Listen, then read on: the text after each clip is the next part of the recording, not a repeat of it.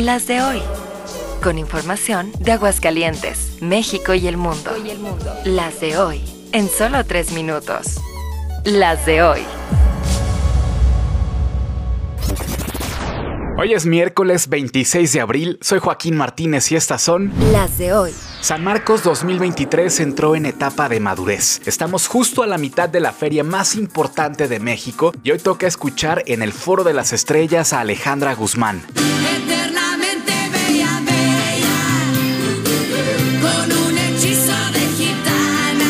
En el palenque salida de Timbiriche hace ya algunas lunas, Edith Márquez. Fue mi error, mi fantasía. En el Foro del Lago, desde Colombia, Bombarabanda.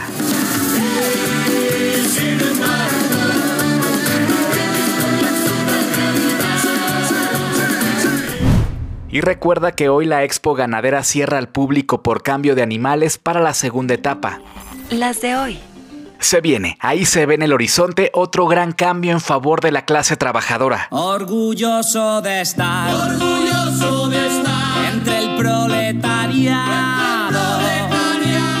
La ampliación en los días de vacaciones ya es una realidad y la siguiente es una apuesta incluso mayor. Hay una propuesta para cambiar el artículo 123 de la Constitución en México en materia de días de descanso laboral, de tal modo que por cada cinco días de trabajo haya dos de descanso cuando menos. Hoy la obligación es de solo uno a la semana. Esta iniciativa ya fue aprobada en la Comisión de Puntos Constitucionales, pero el camino aún es largo. Al ser reforma de fondo se necesita el aval de dos terceras partes de los diputados, igual de los senadores y además la mayoría de los congresos locales. El primer paso está dado y es genial para el empleado, pero ¿qué opinará el patrón? Las de hoy. freedom. Personal freedom is fundamental to who we are as Americans. There's nothing more important, nothing more sacred. That's been the work of my first term, to fight for our democracy. This shouldn't be a red or blue issue.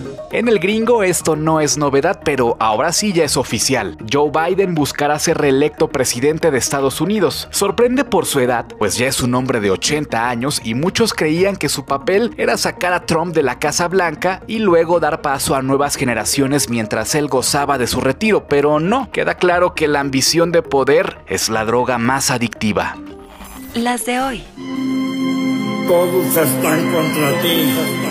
De Pedro aquí, la comida familiar de una vez sola. Chiste o chisme. Un contexto rápido. La escena de la comedia en México hizo un cambio generacional hace no mucho. Figuras emergentes cobraron fama rápidamente y los escándalos también llegaron pronto. El chismesazo más reciente tiene que ver con Ricardo O'Farrill, que tuvo un pleito en la boda de quien fuera su amigo, Mau Nieto, ya antes funado por presunto abuso con sustancias a una mujer, y ahí en esa pachanga tuvo un altercado con otro que también era su amigo, Daniel Sosa. Total que por el pleito ya no lo admitieron en la tornaboda, lo sacan a la mala y en respuesta hizo público en videos de Instagram los trapos sucios de ellos y otros como Sofía Niño de Rivera, Alex Fernández y más, con acusaciones desde malas caras y envidias hasta infidelidades y otro caso de drogas en la bebida de una mujer. Aparte de esto último, en realidad no parece algo tan importante y la verdad es que no lo es. Pero como nos encanta el chisme, no ha dejado de ser tendencia en los